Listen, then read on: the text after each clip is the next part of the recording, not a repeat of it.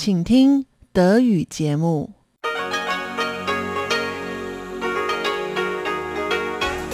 Hier ist Radio Taiwan International. Herzlich willkommen zum 30-minütigen deutschen Programm von Radio Taiwan International. Am Mikrofon begrüßt Sie Tatjana Romig.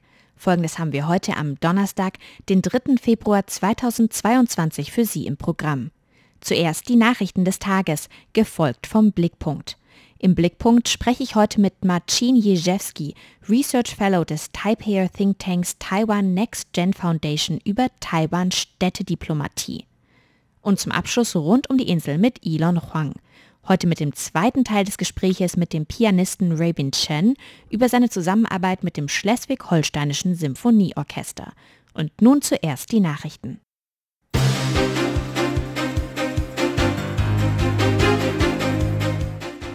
Sie hören die Tagesnachrichten von Radio Taiwan International.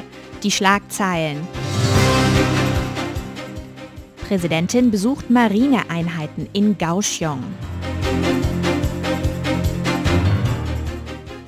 Covid-19. 22 lokale und 34 importierte Neuinfektionen.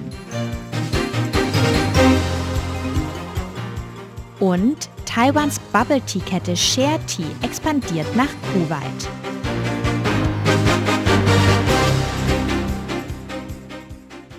Die Meldungen im Einzelnen. Taiwans Präsidentin Tsai Ing-wen hat heute in Kaohsiung Einheiten der Marine zum Neujahrsfest besucht. Präsidentin Tsai dankte den Marineeinheiten für ihren Einsatz, insbesondere während der Feiertage. In den vergangenen zwei Tagen hatte Tsai bereits Einheiten des Heeres und der Luftwaffe Besuche abgestattet. In ihrer Rede heute sagte Tsai, dass sie hoffe, dass die Bevölkerung die harte Arbeit der Armee auch während des Neujahrsfestes anerkenne. Während ihres Besuches informierte sich Tsai über den Einsatz und das Training der Marine. Sie dankte den Marineeinheiten für die harte Arbeit zur Verteidigung des Landes. Tsai lobte die Marineeinheiten außerdem für ihre Errungenschaften im vergangenen Jahr. Sie hoffe, dass alle auch im kommenden Jahr die Loyalität für ihr Team aufrechterhalten werden und die Armee so noch stärker werde.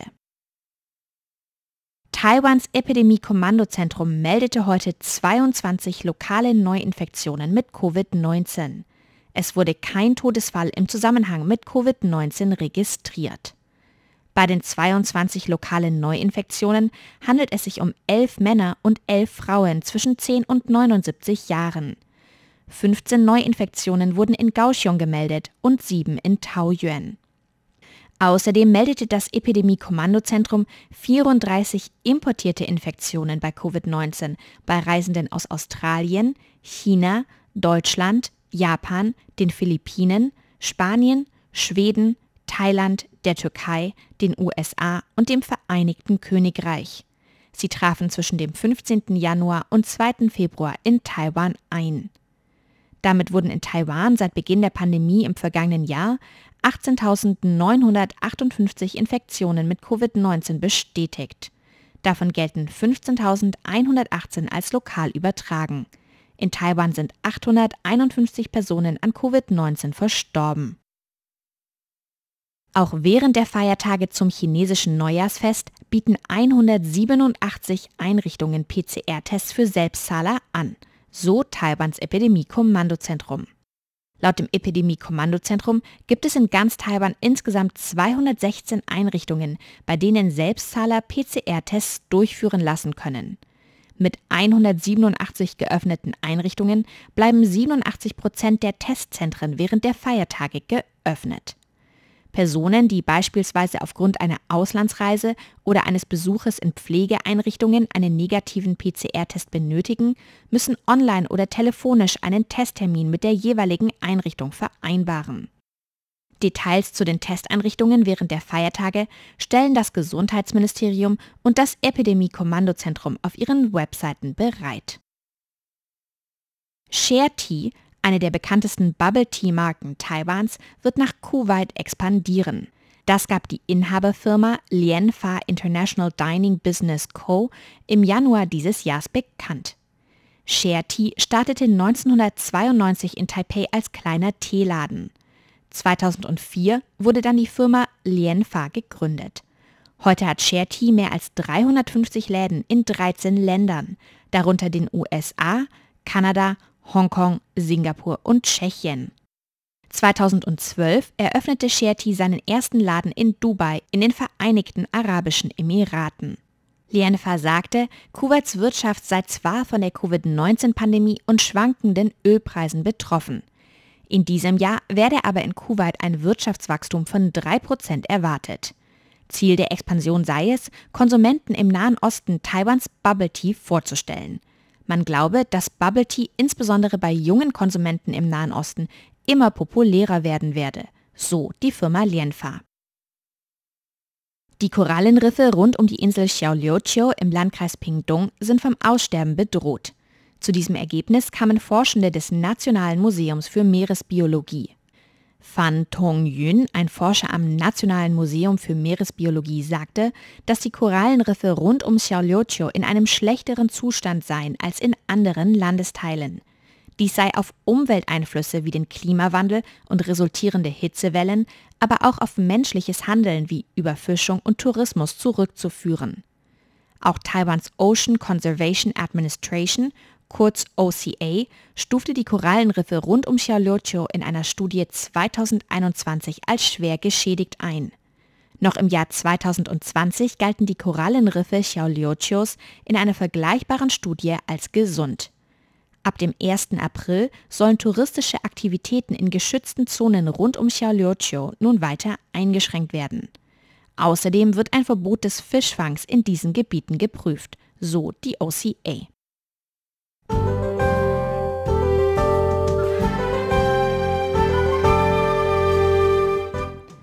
Es folgt das Wetter. Heute ist es in Nord- und Osttaiwan bewölkt, regnerisch und grau. Die Temperaturen liegen zwischen 15 und 22 Grad. Auch in Zentral-Taiwan ist es bewölkt und regnerisch bei 15 bis 22 Grad. Nur in Südtaiwan bleibt es trocken mit ein paar Wolken bei 16 bis 26 Grad.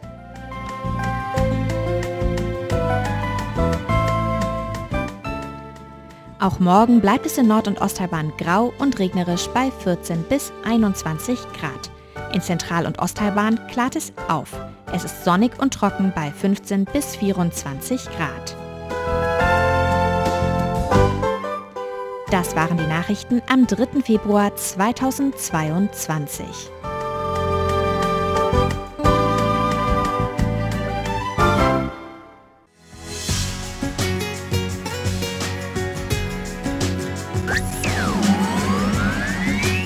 Radio Taiwan, international aus Taipeh.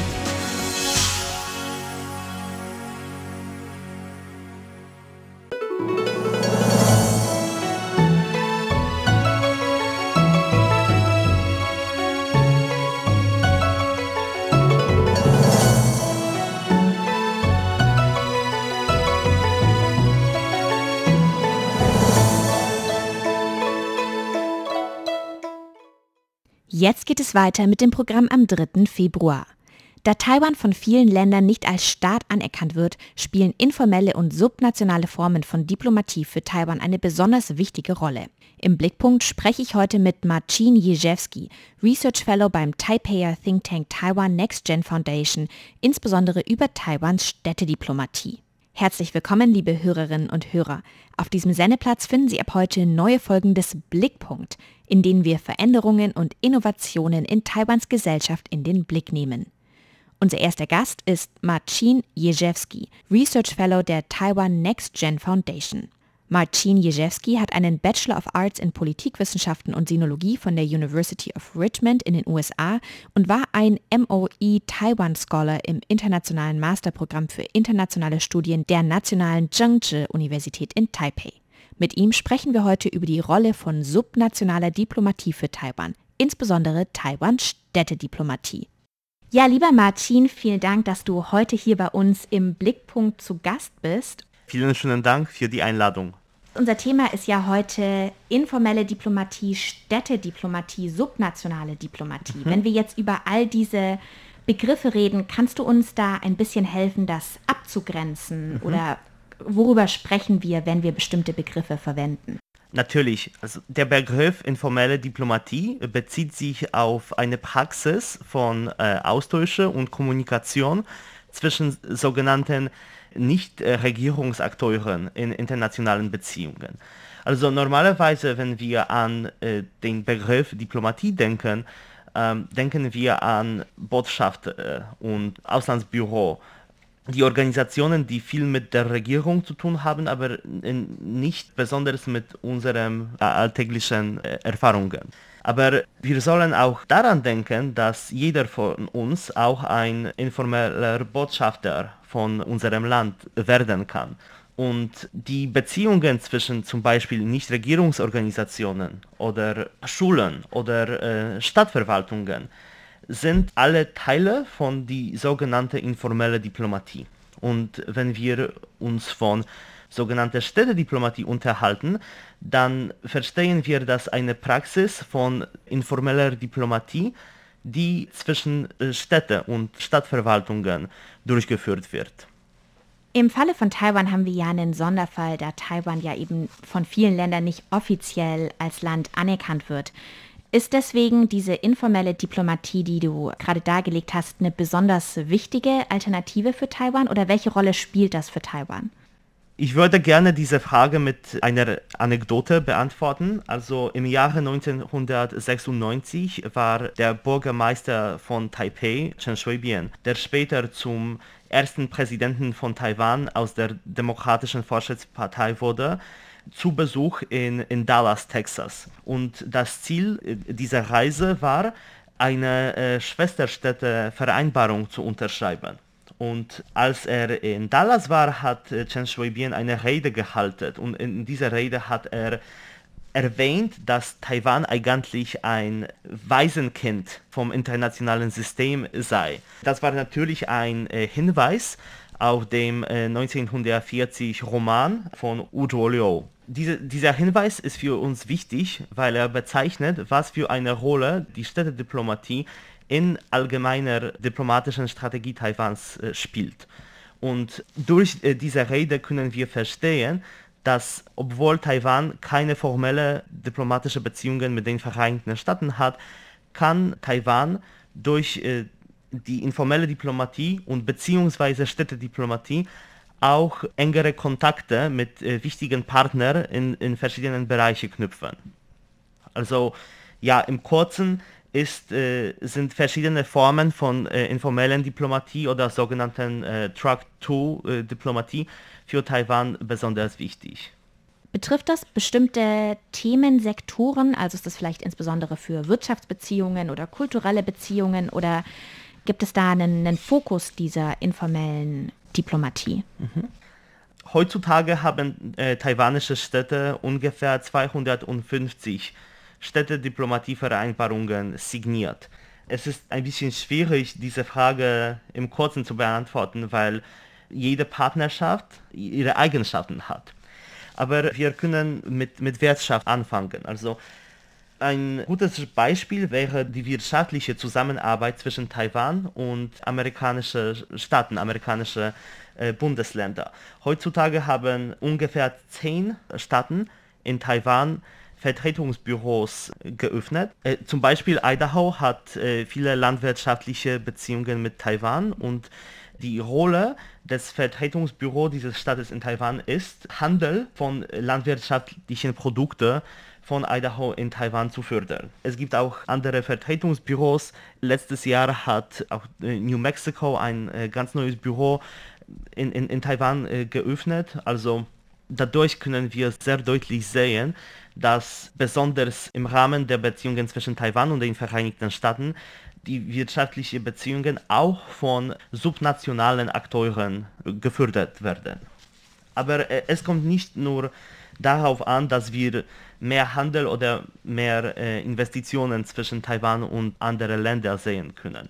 Kultur und akademischer Austausch ist auch besonders wichtig. Zum Beispiel im Rahmen ihrer Partnerschaft haben Warschau, die Hauptstadt von Polen, und Taipei ein spezielles Stipendiumprogramm gegründet. Also die Schüler und Universitätsstudenten aus Warschau können nach Taipei kommen, um, um Mandarin zu lernen an verschiedenen äh, Hochschulen hier in, in der Hauptstadt von Taiwan.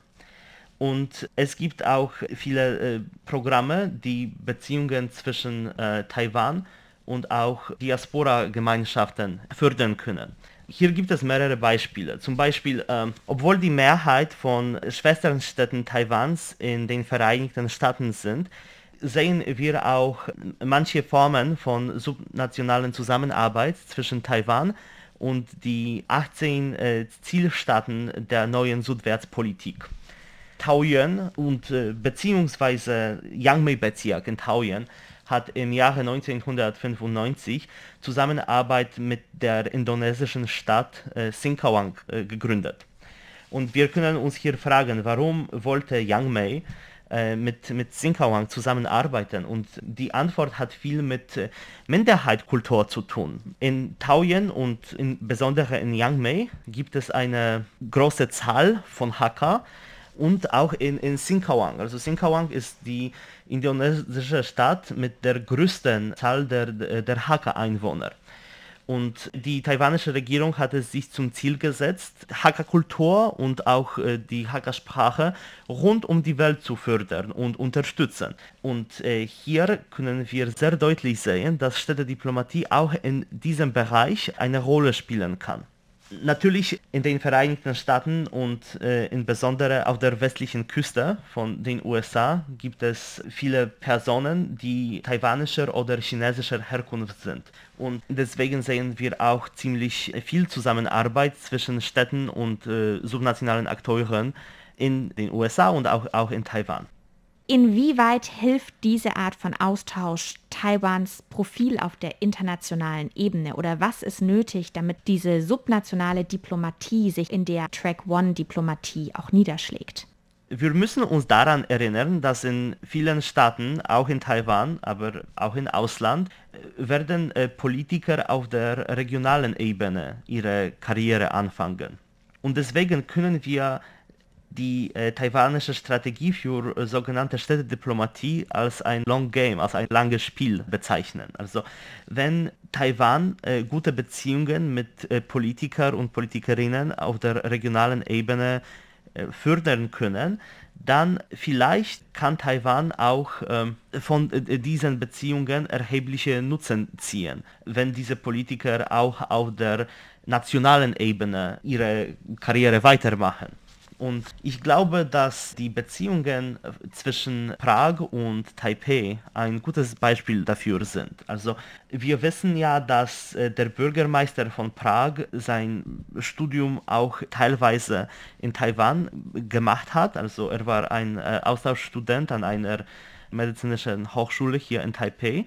Und durch seine persönliche Beziehung zu Taiwan wollte er Zusammenarbeit mit der taiwanischen Hauptstadt vertiefen. Und natürlich ist der Bürgermeister von Prag nicht ein Lone Wolf. Äh, er äh, arbeitet in einer politischen Struktur der tschechischen äh, Demokratie.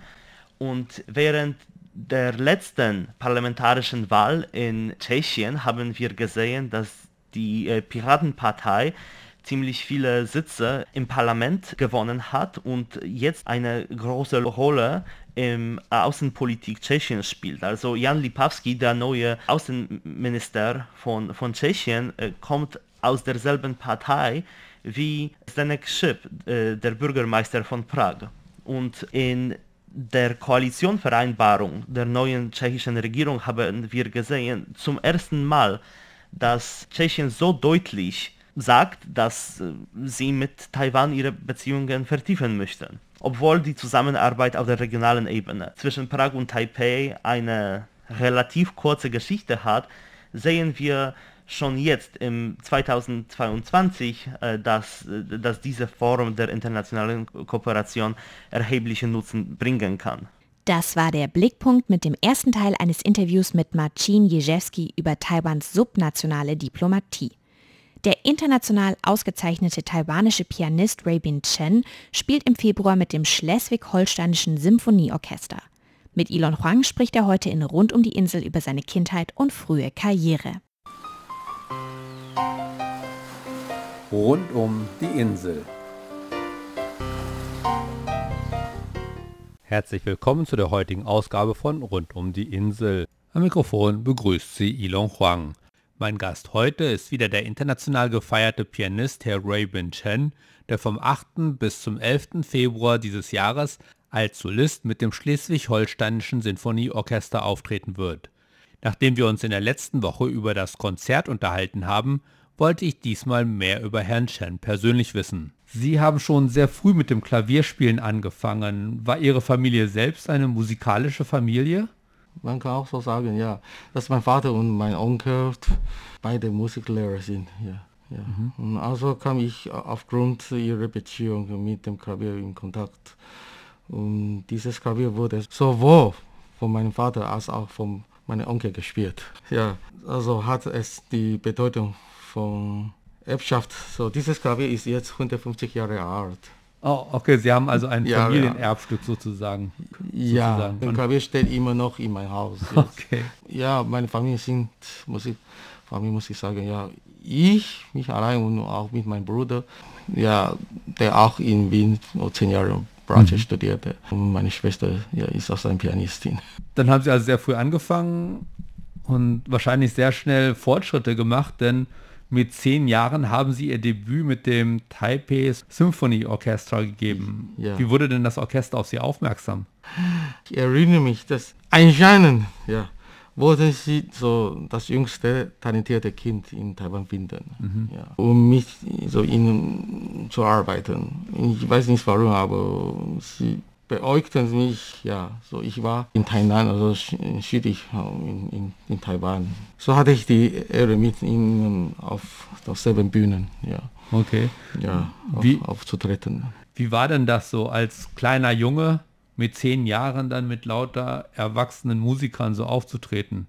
Ja, wie gesagt, das ist äh, dasselbe Situation wie jetzt heute, also mit äh, Schleswig-Holstein Orchester zusammen äh, aufzutreten. Ja, damals hat äh, das Orchester ähm, dem Mozart Klavierkonzert Kirche verzeichnet. Also ich erinnere mich, der A-Dur, also 488 gespielt, also wunderbares Stück. Und ich habe natürlich sehr äh, mit zitternde Herz, also nicht nur zitternde Finger. ich meine, ja, Taipei Symphony Orchester. Das ist das Orchester, wo ich also auch Rachmaninoff komplette, komplettes Klavierkonzert mitgemacht. Von damals bis nach ungefähr 20 Jahren. Ja. ja. Okay. Das ist selber, ja. Also haben Sie dann so lange Jahre auch Kontakt mit dem Orchester Kontakt weiter? nicht, aber, aber doch. Also da, wie gesagt, das ist eine, eine der besten Orchester in Taiwan. Mhm. Also, also, immer noch ist eine professionelle Orchester. Und ich war damals als äh, so zehn Jahre alt. Und, und Mozart war ein wunderschönes schönes Stück für mich. Eine, eine wunderschöne Erlebnis. Und mein Vater ist sehr, sehr sorgfältig. Ja. Hat er damals mit einer eine Stereo-Recorder, ja, den ganzen Konzert aufgenommen. Ja. Damals waren kein TV, kein Video, Maschine überhaupt nicht. Ja, aber eine unvergessliche Erlebnis. Ja, ein, auch die Eltern sicherlich voller Stolz. Wie sah denn in dieser Zeit das Klavierspielen für Sie aus? Also bei Sportlern zum Beispiel hört man immer, dass diese als Kind dann jede freie Minute genutzt haben, um zu spielen, um Basketball zu spielen und so weiter, damit sie dann, weil die das einfach geliebt haben und dann sind die nach dem Unterricht, gehen die auf den Freiplatz und spielen und so. War das bei Ihnen auch so, dass Sie zum Beispiel nach der Schule nach Hause gekommen sind und dann sich so sofort sozusagen ans Klavier gestürzt haben? Oder mussten Ihre Eltern immer sagen, Junge, üben? Ja, mein Vater war, war sehr streng vor. Ja, wie gesagt, er, er war ein Lehrer und mhm. äh, aber er, er könnte natürlich nicht den ganzen Zeit also mich um kümmern, so wie dann gesagt, mm. dass ich geübt habe. Ja. Aber er war sehr klug. Ja. Er arbeitet immer mit einem Stereo-Recorder, ja. ja. Und er gab einen Tape so wie und vier ungefähr vier, fünf, fünf Stunden dauert. Und um mich zu kontrollieren, ich habe ah, gesagt, okay. ja, ja, das ist meine Arbeit jeden Tag. Ja. Wow. ja. Okay. Und dann schon mit 13 Jahren ging sie dann zum Studium ans Wiener Konservatorium. Was hat sie denn bewogen, nach Wien gehen zu wollen? Ja, das war in der Tat mein äh, Kindheitstraum. So, denn damals hieß das einzige TV-Programm für klassische Musik in Taiwan, Vienna Times. ja, das ist das, das einzige. So, also waren die klassischen Einführungen.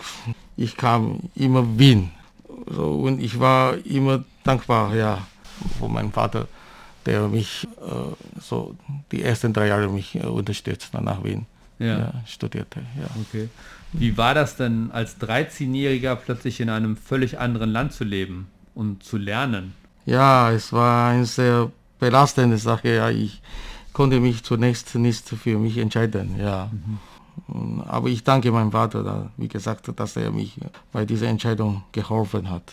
In seiner sehr begrenzten Fähigkeit habe ich die ersten drei Jahre in Wien studiert mit natürlich mit, Cheetah-Herz. Ja, und äh, ich habe bis heute ja doch immer sehr hart gearbeitet und äh, Deutsch ist natürlich eine sehr, sehr schwierige Sprache, insbesondere für, für Asien, ja, wo ich damals in Südtaiwan lebte, da gab überhaupt kein Environment für, für deutsche Sprachen. Ja. Ja. das, das, ja, das lerne ich alles ja, in, in den Tag in, in Österreich erreicht. War, Da mussten ja. sie alles lernen. dann.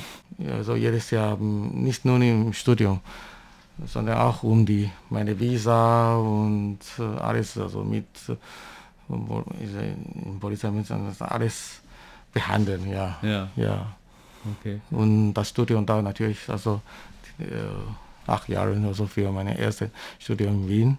Muss ich sagen, warum mit Chittenherz? Damals war ich, habe ich nur äh, absolviert mit Volksschulen, ja. Das ist die, das einzige Diplom, wo ich habe. Ja. so, das, das- das heißt, muss ich diese äh, acht Jahre meine Diplom in Wien, so in den Haaren haben, ja Ja. Und inzwischen auch internationalen Wettbewerb teilzunehmen. Ja, viele, viele Sachen, Ja. viele, viele Dinge zu tun.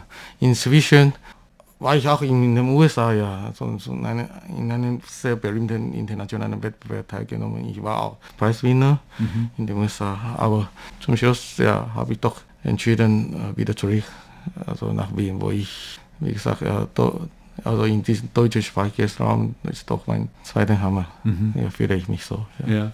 Und Sie haben nicht nur in Wien studiert, sondern auch eine Zeit lang in Hannover, haben Sie mir Ja. erzählt. Ja. Aber Sie haben da nicht in Hannover gewohnt, sondern Sie sind gependelt Ja. zwischen Wien und Hannover. Ja. Auf recht abenteuerliche Weise. Ja, das war sehr interessant. Ja, wie gesagt, also ich habe den Platz nicht res- reserviert. Ja, wir waren Studenten, ja, ja, das ist natürlich äh, so mit dem Zug hin und her im einen Tag, ja. Und ja, wenn man Glück hat, dann könnte ich einen Sitz, also wie ein Liege, Liegeplatz finden, ja.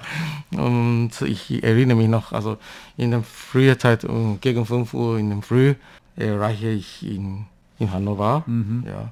Doch, es dauert 15 Stunden, ja. Ja. Das heißt, äh, äh, 30 Stunden in, auf dem Zug, ja, Ja. ineinander, ja, in einem Tag, Ja. ja. Sie sind also über Also- Nacht von Wien nach Hannover gefahren. Ja, zwei Nächte übernachten in Hannover, ja. Und- Und, Dann einen Tag in Hannover Klavier gespielt. und Klavier, dann, ja, ohne Pause, also fünf, fünf Stunden noch inzwischen, also Klavier spielen, ja. Und dann wieder über Nacht zurück nach Wien mit dem Ja, Zug. es, es war wirklich also sehr, sehr unbequem, insbesondere in Winterzeit. Ja. Es war furchtbar. Also das ist, und, äh, aber man, es ist sehr dankbar und sehr liebvoll. Also man kriegt mal eine freie Kaffee in diese äh, Rotkreuz. Im Roten Kreuz. Oh, wow, da, da, da, da, da, waren überhaupt kein, kein Geschäfte, kein geöffnet. Das ist Ja, der einzige ja, Platz, stimmt, wo ich ja, doch noch immer eine äh, etwas warmes, wärmes Getränk bekomme. Hier. Also ich muss noch vier Stunden im Haupt, Haupt, Hauptbahnhof Hannover bleiben. Ja, bis der Unterricht ja, warten, bis das, bis das Schule geöffnet hat. Ja. Ja. Jetzt eine ganz andere Frage. Hat man als Pianist, hat man als Pianist sowas wie ein Idol? Wenn man Basketballspieler ist als kleiner Junge, dann liebt man Michael Jordan oder Steph Curry. Wie, wie sieht das bei Ihnen als, als äh, Pianist aus? Gibt es da Idole?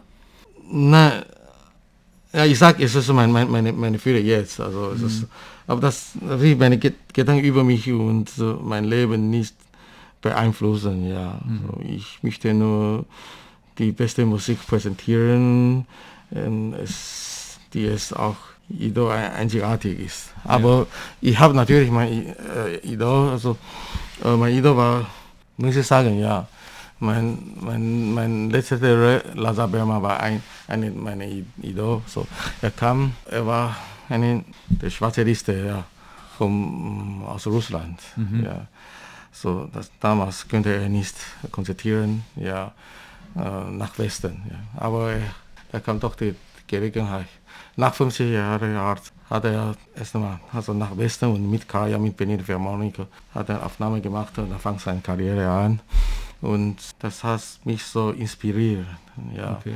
dass er so immer also mit Musik lieben und, und unterbrechen und dann das hat mich einfach so inspiriert, ja, in damaliger Zeit. Ja. Ja, Wie, also hieß, überhaupt. wie hieß der Pianist? Lazar Berman. Und Sie treten sowohl als Solokünstler als auch als Kammermusiker auf. Was reizt Sie an den jeweiligen Arten und was sind die unterschiedlichen Herausforderungen? Ich denke, sowohl Solo auch als Kammermusik haben alle Arten von Spaß und Darstellung. Ich bin von verschiedenen Kooperationsformen interessiert. Und Kammermusik ist für mich sehr hilfreich, insbesondere bei der Interpretation von Aufführungen. Ja. Ich werde mich immer eher mehr in ihm verlieben. Ja. So mit Kammermusik und mit Begleitung, mit Liedern und so weiter.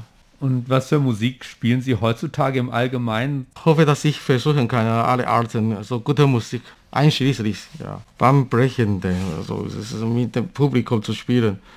Also habe ich viele Anpassungen vorgenommen, sogar mit verschiedenen traditionellen Musikinstrumenten. Das habe ich doch was gegründet. Hier in Taiwan, ich habe eine Gruppe, ja, die ich auch einige Jahre in verschiedenen Performing Arts Center so in den USA verbrachte, ja, mit großem Erfolg. Die Zusammenarbeit mit so grenzüberschreitendem Modus ist sehr interessant. So ich vor kurzem hier, ja in Asien habe ich auch doch eine, einen Komponist, äh, also nächstes Jahr ist seine 14, vier- 40 Jahr, Jahre Anniversary. So, er heißt Wen Ye Chang. So, er hat einen japanischen Namen. Damals in der japanischen Kolonie, Kolonie hat er, hat er japanischen Namen, heißt Wen Yako. Er schreibt viele, also meistens Klavierwerke. Da habe ich viel, auch doch so viele, viele Klavierwerke hier im Asien aufgeführt. Und ich würde das äh, weitermachen, auch in den USA. Äh, es ist schon in meinem Plan, in meinen also Konzertplänen. Nächstes Jahr in, in den USA, in Japan und hoffentlich, hoffentlich auch in, in Europa. Okay. Ja. Haben Sie eigentlich auch Interesse an anderen Musikgenres? Also hören Sie zum Beispiel auch Rock, Pop, Heavy Metal oder irgendwas in der Richtung? So, das ist ziemlich interessant. Also ich habe sogar Crossover-Kollaboration, so mit Rock und DJs. Oh, Ja, okay. DJs, ja. Also Sie gemacht. spielen tatsächlich mit anderen Bands zusammen irgendwie. Ja, und ich, ich bin hier, also hier vor drei Jahren bei Taipei, diese, also 101, diese, ja, das ist eine Silvesterkonzert au- aufgetreten, ja. Und habe es in die ganze Welt so übertragen. Ja, das habe ich, das, das war so unglaubliche interessante Sache, ja, Und- mit DJ auch.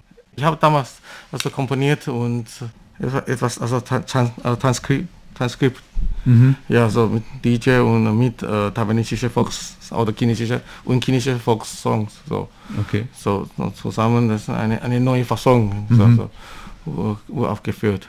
Und, aber man zeigt auch also viele, viele Geschichten hier, so mit chinesischen traditionellen Geschichten. Äh, ja. Herzlichen Dank für Ihre Zeit und ich wünsche Ihnen viel Erfolg weiterhin und ich hoffe, dass man Sie auch weiterhin oder noch öfter in Deutschland oder in deutschsprachigen Ländern hören wird. Danke, Elon.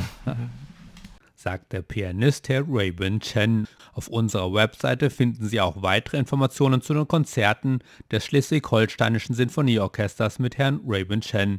Und damit verabschiede ich mich. Am Mikrofon war Ilon Huang. Vielen Dank fürs Zuhören. Sie hörten das deutschsprachige Programm von Radio Taiwan International am Donnerstag, den 3. Februar 2022. Unsere E-Mail ist deutsch.rti.org.tv. Im Internet finden Sie uns unter de.rti.org.tv. Über Kurzwelle senden wir täglich von 19 Uhr bis 19.30 Uhr UTC auf der Frequenz 5900 kHz. Wir sind auch auf Facebook, YouTube und Twitter vertreten. Ihnen vielen Dank fürs Zuhören und bis zum nächsten Mal bei RTI. Am Mikrofon war Tatjana Romig.